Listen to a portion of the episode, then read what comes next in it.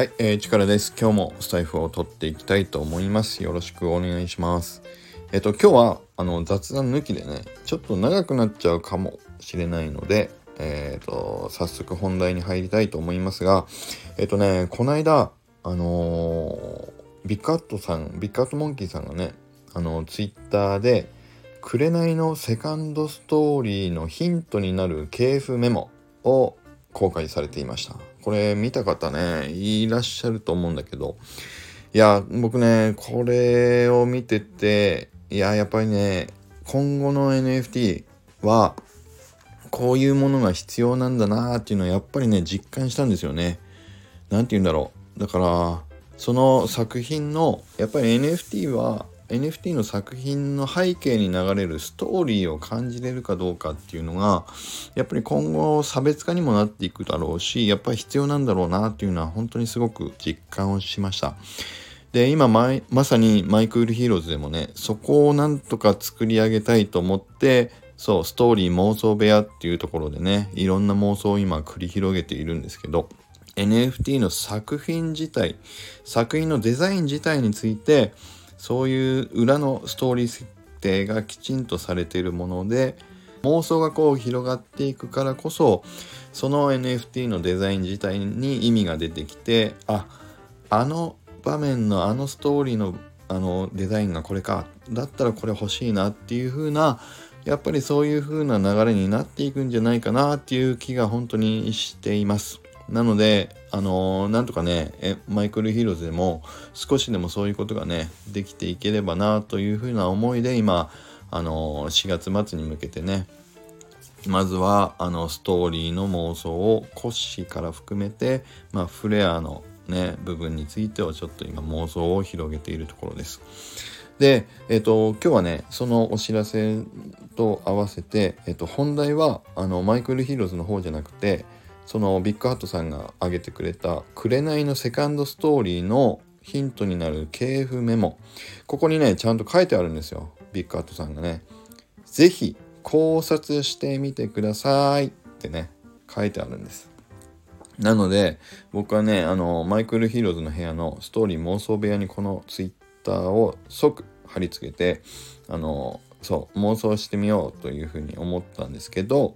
ひろたかさん。ね、マイクルヒーローズのメンバーのひろたかさんがね、いろんな考察をしてくれてたので、今日はそれをちょっとね、読んでみようかなと思います。紹介してみようかなと思うんですよね。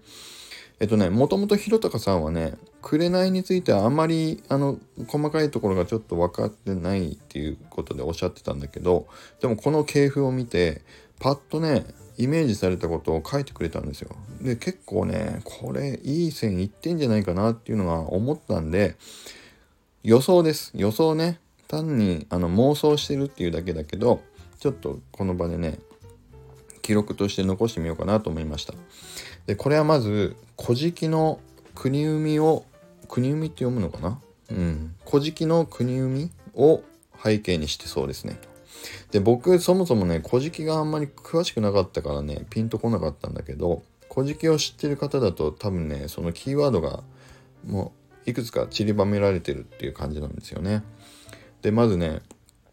イザナミは火の神カグズチを生んだことにより亡くなっておりイザナギが怒って怒ってカグズチを殺したっていうのが古事記にあるようなんですよ。なのでイザナギイザナミ夫妻とのあのそう剣をクロスしてるようなあのアイコンがアイコンの絵がね書いてあったんだけどもそうそこは「古事記」のストーリーにも基づいている何かがあるんじゃないかなと。で7つの神と書いて七神って読むのかな？な7つの神はこれは何だろうなと。で「古事記」ではあのイザナミからあの日本列島8個のねえーと、島が生まれているっていうことだけどもそれだと8個だから7ってどういうことかなとかね。でどれかを仲間外れにするっていうことかなとかっていうことを書いてくれてます。で「古事記」ではえっ、ー、とねイザナミイザナギの前の時代は7つの神のあの時代。ね。神よ七よっていうのかな。うん。っていうのもあるけれどもそのえっ、ー、と紅の七神。7つの神は八百万の神からつながってるように見えるからまあそれともちょっと違うかもしれないと。で舞台として読みとかね高間ヶ原っていうのもあるからいずれその上振りの舞台の高千穂というね場所も場所かな？うんも出てきそうな気がしますねっていうことを言ってくれてました。でまあ勾玉もあるから三種の神器とかもねあるしヤマタノオロチが出てくるのかなっていうことをね書いてくれてましたけどオロチは実際ね五葉の中にいるでしょ？でもあれってヤマタノオロチって8つの頭のはずだけど五葉ファーストシーズンで出てる五葉って8つも頭なかったと思うんですよね。うん。だからまたヤマタノオロチは別でいるのかもしれないしこの辺はちょっとねなかなかどういう感じになるんでしょうかね。でえっとね高松宮と七神の間に青系を混ぜてくるピースがありそうだなと思いました。スサノオとか大国主かなって書いてあるんだけど僕これ読み方合ってんのかな。でもねそう書いてくれてますよ。で色で調べてみると昔の日本の書物である「万葉集」や「古事記」には赤青白黒の4色しか出てこないそうですって書いてくれてるんですよだから今後そういう色に基づく、ね、何かしらパーツやストーリーも出てくるかもしれないと。で実際ね見てみると系譜の中に「青」っていうのがね書いてあるんですよね七神のところで。で実際そういえばと思ったのがブルーさんの名前もブルーで青でしょ？だからね何かこの青紅は赤だけどそれの対象として青い何かブルーさんの名前もついてて昔の古事記の頃はその4色しかなかったっていう色の一つでね青いものっていうのはやっぱり何かしらキーになってくるのかもしれないしねどうなんだろう。七神っていうのはね七流魂って今ファーストシーズンでもね7つの番号が振られたあのそう玉みたいなねビリヤードの玉みたいな武器。これもねあるでしょ？7つの流魂ね。だからこの辺も何か関わってくるかもしれないなと。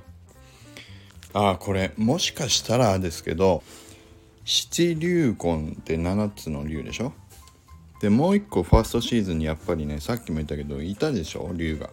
オロチ御用のね。これね8匹じゃないですか。っていうことじゃないの？もしかしたら。だからオロチと七流魂を合わせてヤマタノオロチになるとか。でそれがもしかしたら青い色のヤマタノオロチが出てくるんじゃないでしょうか。いやーどうですかね。こんなこんな考察まあでも妄想って楽しいですよね。うんでもあながち当たってたりするんじゃないですかね。これどうだろう。ね。っていうかそうだからね皆さんもねいろんな妄想考察ねされた方いたら是非コメント欄とかでもねちょっといただけると嬉しいですね。こういうのはねいろんなこうじゃないのああじゃないのっていうね話をするのが楽しいですからね。うん。はい。ということで今日は勝手に僕が10分間ずーっとダラダラ喋る紅のあのストーリーを妄想どうやって紐解いていこうかと妄想しているという話をさせていただきました。はい。今日の話はいいねって思わなかったらいいねボタンを押さなくても結構です。はい僕がもう喋りたいだけ喋ったっていう回になりました。はい。是非紅のセカンドシーズン本当にね本当にめちゃくちゃ楽しみなんではい。あの待って考察しながら楽しみに待っていきたいなと思います。はい。ということで今日はね以上になりました。今日の話もまたいいねと思った方はいいねボタンとフォローをいただけると嬉しいです。それではまた今日も良い一日を。